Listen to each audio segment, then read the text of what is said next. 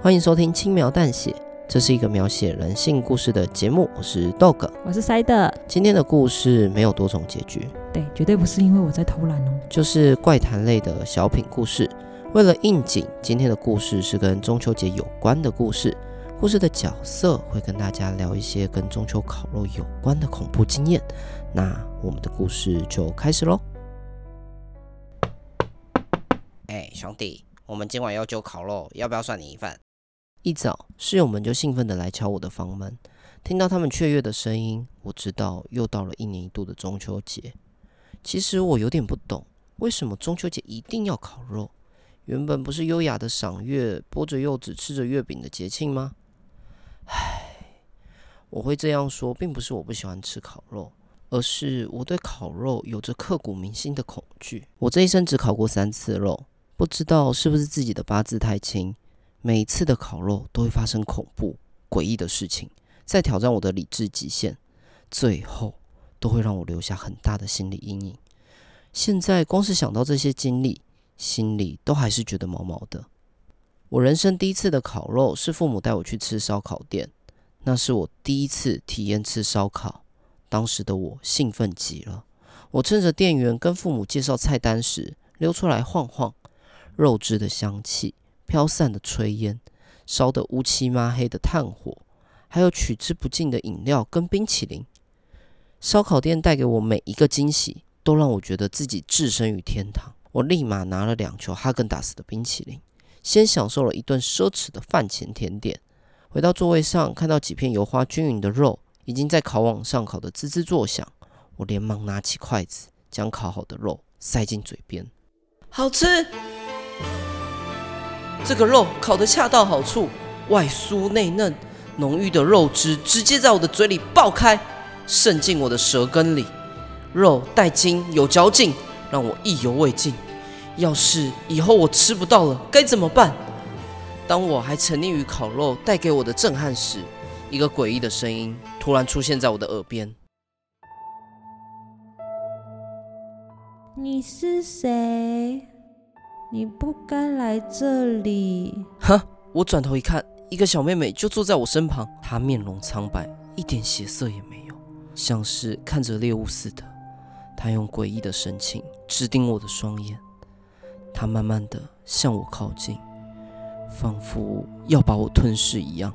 为什么要吃我的肉？下一秒，我发出海豚音般的尖叫声，整间店的视线都转移到我身上。西音呐，自己做错桌，吃了别人的东西，还对人家大吼大叫。父亲冲过来，狠狠地教训我一顿。母亲也连忙跟小女孩还有她的父母道歉。从此之后，我就对这间烧烤店有着很深的阴影。身为一个人，实在太丢脸了。第二次的烤肉，那是发生在我国中时期。我们几个比较要好的同学相约在河堤的桥下烤肉。当时的我们只有微薄的零用钱，几个人七拼八凑，勉强凑到了几百块的烤肉资金。我与其中一位女同学身负采买的重任，我负责烤肉的器具，女同学负责食材。一切准备就绪后，一群人开始生火。但奇怪的事情发生了。我们准备拿木炭生火时，刚做好的烤肉架无预警地倒在地上，发出了巨响。我们以为是风吹的，没有放在心上。当我扶好烤肉架，转身去拿木炭时，我惊讶地看着身边的同学，他也用同样的神情看着我。明明没有风啊！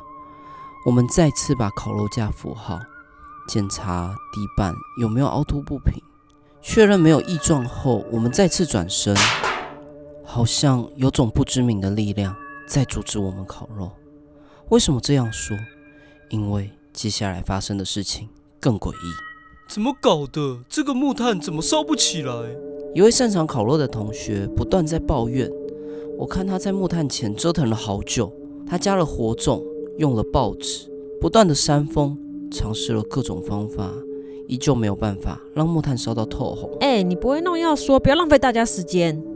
才不是嘞，我也是第一次遇到这种情况，搞不好是你带赛。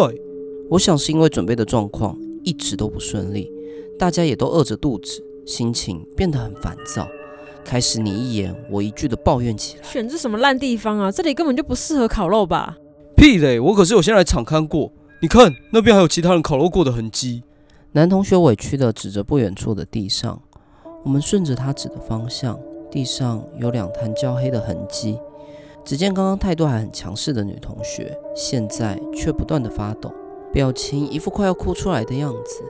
哎、你为什么要选这里？难道你不知道以前这里发生过的事吗？以前有一名女子发现她男友劈腿，约了男友在这里谈判，结果谈判破裂，女子直接对她男友泼汽油，把他活活烧死。她觉得烤肉味实在太香了。于是把烤到熟透的男友给吃掉了。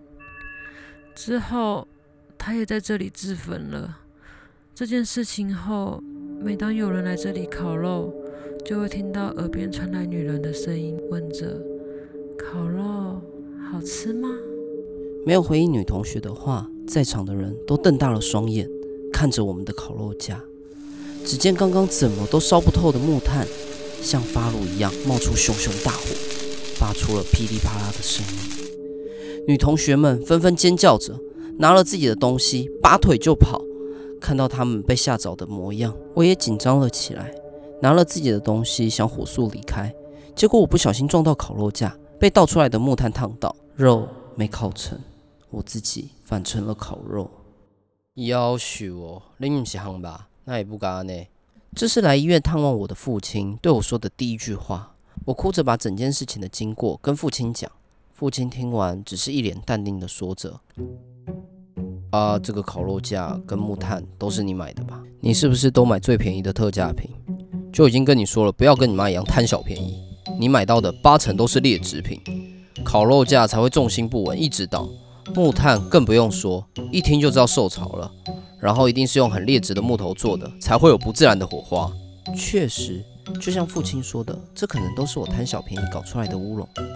父亲叹了一口气，拿着电话出去了。我依稀听到他质疑电话的另外一头是谁传出去的。或许这样也证实了父亲为什么一直没有跟我解释。在我被木炭烫到的那一瞬间，听到耳边传来女子的声音：“烤肉好吃吗？”总之，经过这两件事后，让我对烤肉一直有着不好的印象。从那天过后，我也推掉所有跟烤肉相关的邀约。一定会有人觉得奇怪，那为什么我还会有第三次的烤肉经验？那是发生在去年的事。我与几位大学同学合租了一间靠山区的透天，这里除了买东西比较麻烦之外，几乎没什么缺点。租金便宜，空间大，每个人都有自己独立卫浴，又好停车。附近也没有其他的住户，不怕我们通宵打电动、打麻将会吵到其他的邻居。哎，兄弟，我们今晚要揪烤肉，要不要算你一份？这是不久前来敲我房门的室友，去年他也用一样的方式来邀我。原本我是想拒绝，但想说现在大家住在一起，感情蛮融洽的，也不想当不合群的那一位，就答应他们了。我们一起骑车去采买，除了我以外，大家都很有烤肉的经验，从采买、备料、生火，一切都顺顺利利的。转眼间，我已经坐在庭院，跟大家吃起烤肉了。好吃哦！这个香气，这个肉汁，外酥内嫩的口感，这个烤肉怎么那么好吃？嘿，兄弟，我很厉害吧？外面可是吃不到这种水平的烤肉哦。超超赞的！你的技巧真的不是盖的，质地比鸡肉还嫩，味道比牛肉还鲜甜，口感比猪肉多汁，风味比羊肉独特。没想到超市买的肉可以做出那么厉害的料理。兄弟，你还真没眼光，这才不是超市买的廉价肉，是我私藏的好肉哦，嘿嘿。哎，这是什么肉啊？你不要问啦，说嘛。你也太迟钝了，是什么意思啊？你没发现少了一个人吗？被他这么一说，我才发现我们这群人之中最爱吃的小胖不在。刚刚采买的时候，他也有一起去。怎么回来后他就不见人影了？刚刚那个肉是不错啦，可惜就肥了点，早跟他说要好好减肥了。难道你 像是看着猎物似的，他用着诡异的神情盯着我的双眼，他慢慢向我靠近，仿佛要把我吞噬一样。哎，兄弟，烤肉好吃吗？明年就换你了。下一秒，我发出海豚音般的尖叫声。哎，兄弟，你的反应也太搞笑了！有没有考虑以后去唱男高音？室友们全都笑翻了，连刚刚神隐很久的小胖都跑出来调侃我。靠！你们联合起来整我！嘿嘿嘿嘿嘿，这才是烤肉的精髓啊！好啦，别生气啦，喝酒喝酒！我才不要嘞！哎，兄弟，你要去哪里呀？不会真的生气了吧？我的茶喝完了，我要去买茶啦。我跟你们这群酒鬼不一样，肉还没烤熟，啤酒就喝了两手。这样啊，那你顺便帮我们买两手啤酒回来吧。嘿嘿嘿嘿嘿，我回头对他们比了一个大大的中指，就出门了。我一边骑车一边回想刚刚发生的事，一群人围着烤炉，喝着啤酒，吃着烤肉，聊着乐色话，所有人都沉浸在毫无拘束的欢乐气氛当中。我想，这就是烤肉的迷人之处吧。虽然被他们整得有点不爽了，这个梗大概会被他们嘲笑一阵子。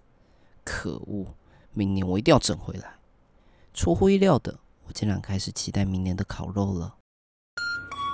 结果我还是帮他们买了两手啤酒，看得出来他们已经喝得很醉了。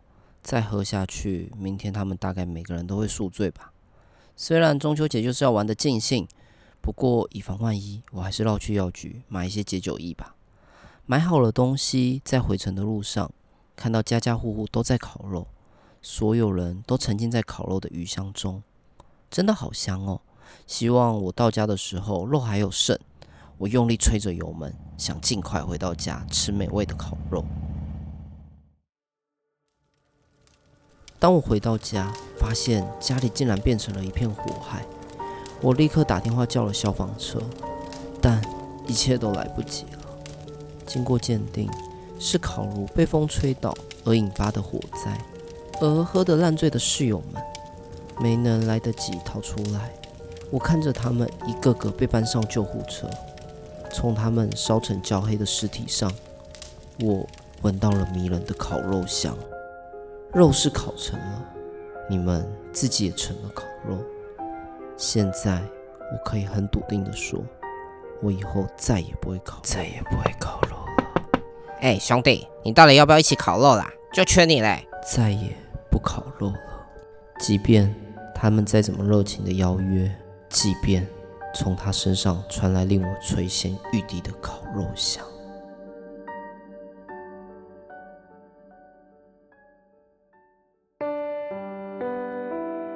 以上为别跟我装熟的故事内容。不知道大家中秋佳节也有烤肉的安排吗？如果喜欢我们的故事，可以订阅我们，或在留言区跟我们互动，也可以搜寻 FBIG 的粉专轻描淡写追踪我们。那我们就先祝大家中秋节快乐，我们就下次见喽，拜拜。拜拜。